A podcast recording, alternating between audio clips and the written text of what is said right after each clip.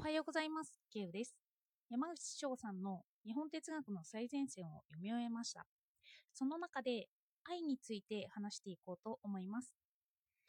私は実体験を通じて愛とは何かがわからなくなってくることが多いんですよね。知識としては使えています。執着は愛ではないし、依存も愛ではない。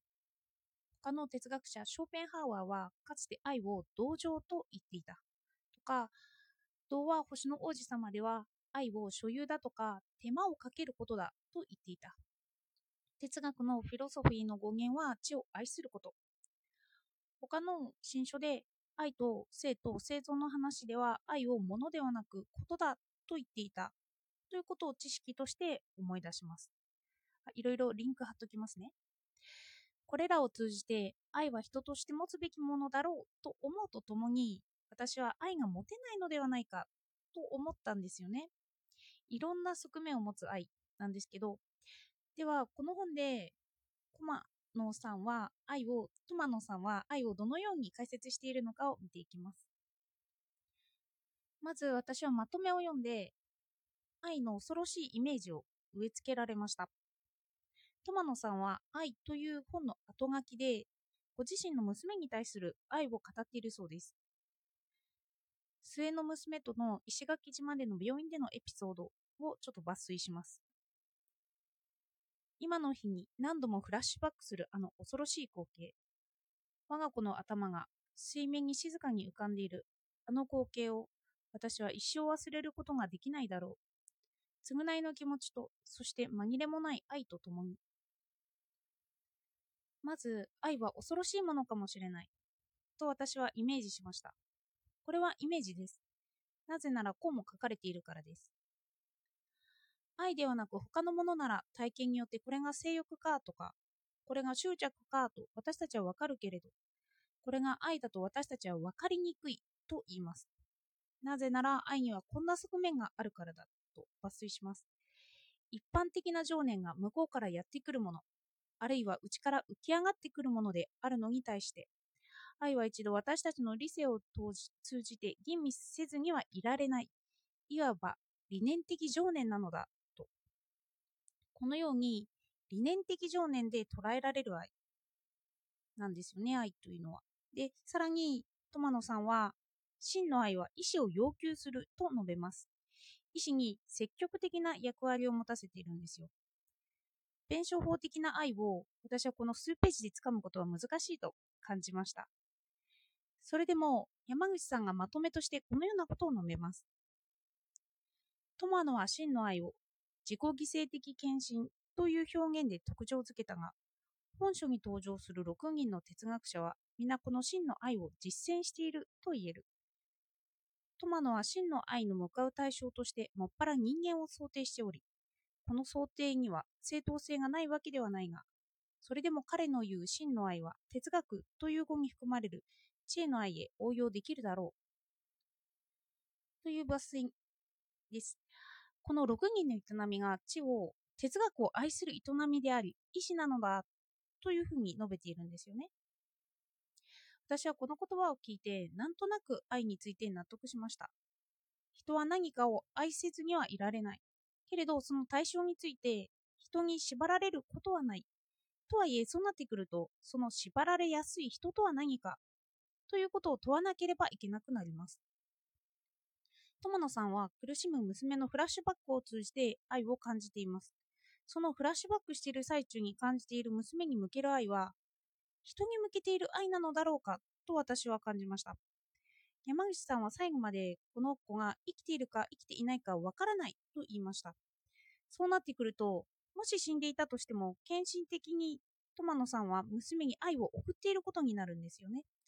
人に対して生死を超えたとき、それでも私はそれを人に対しての愛だと言うということなんですよ。そういった時に理念的情念でもある愛は、その人の頭で理解されているんですよね。頭で理解されるので体験ではなく実際にいる人でもないかもしれません。そして、愛を考える上でヒントにしたい言葉をちょっといろいろ抜粋していきますね。真の愛の特徴づけは具体例の観察からは得られない。真の愛を生きる者は、その相手がいなかったとしたら、自分は本当の自分になれなかっただろう、とすら考える。人はよくよく考えれば孤独な存在であり、かくして個々人は自然の調和的なシステムから切り離されている。生命の連続性から阻害されて出現したもの、それが人間である。ここで人間とは何かということも言っているんですよね。続けます。愛は未来に置かれて初めて意味を持つ。愛は困難な挑戦であるからこそ意味深い。あなたは真の愛を生きるか？と未来から問いかけられること。問いかけること。それが真の愛という理念の本来的役割である。以上が抜粋なんですけど、愛することによって自分を捨てるのだけれど、それがかえってより一層自分らしくなるものが愛。いろんな矛盾を含むけれど、私たちは愛という言葉を使っているのであり、愛という表現以外では表せないことを体験しています。このようなことが愛。愛は意志することと述べていたけれど、意志はコントロールすることができないんですよね。そして意志することでもある愛はさらにコントロールが効かないのかもしれません。自分で意識して持つことはできない。ただそこにあること。私に愛がないのではないかと思い悩むとき。もしかしたら私は具体例を参照にしていたのかもしれません。他の事柄の把握と同じように、具体例で言えるようなものが愛なのだと思い込んでいたという可能性があります。他の哲学でもよく具体例は引き合いに出されて、哲学の多くは具体例で説明がされます。今の主流の哲学は結構具体例を参照にしてるんですよね。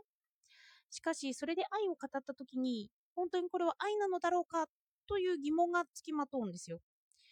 そして友野さんはこの疑問も取り入れて愛を把握していくという愛の理解の仕方なんですよね。それの理解の仕方に私は強く納得しました。と日本哲学の最前線を読んだまとめを話します。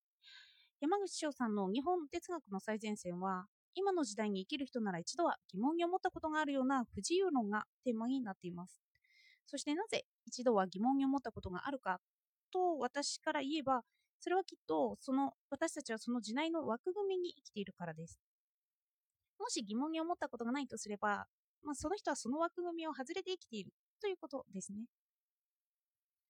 不自由論では何が私を不自由にしているのか把握したとき、かえって自由になれるということが書かれていて、これにも納得しました。私たちは分からずに不自由でいるのではなくて、それを把握しながらも不自由の中にいます。まだまだ自分が不自由な原因は潜んでいて、それを把握したときにより自由になっていく。本書では意志や愛を説いていたけれど、一般的な意志や愛を超えた新たに解釈された意志や愛を私は生きることができるのかなと思いました。なぜ超えなければいけないのかといえば、一般的な意志、愛にはおそらく納得ができていないし、よくよく突き詰めると、これって何なんだろう？というような疑問が浮かんでしまうんですよね。だから私は追い求めているんだろうなと思いました。そしてトマノさんのこの疑問すら愛の中に入れてしまうという解釈に本当にすごいなというふうな感想を覚えました。ではお聴きいただいてありがとうございました。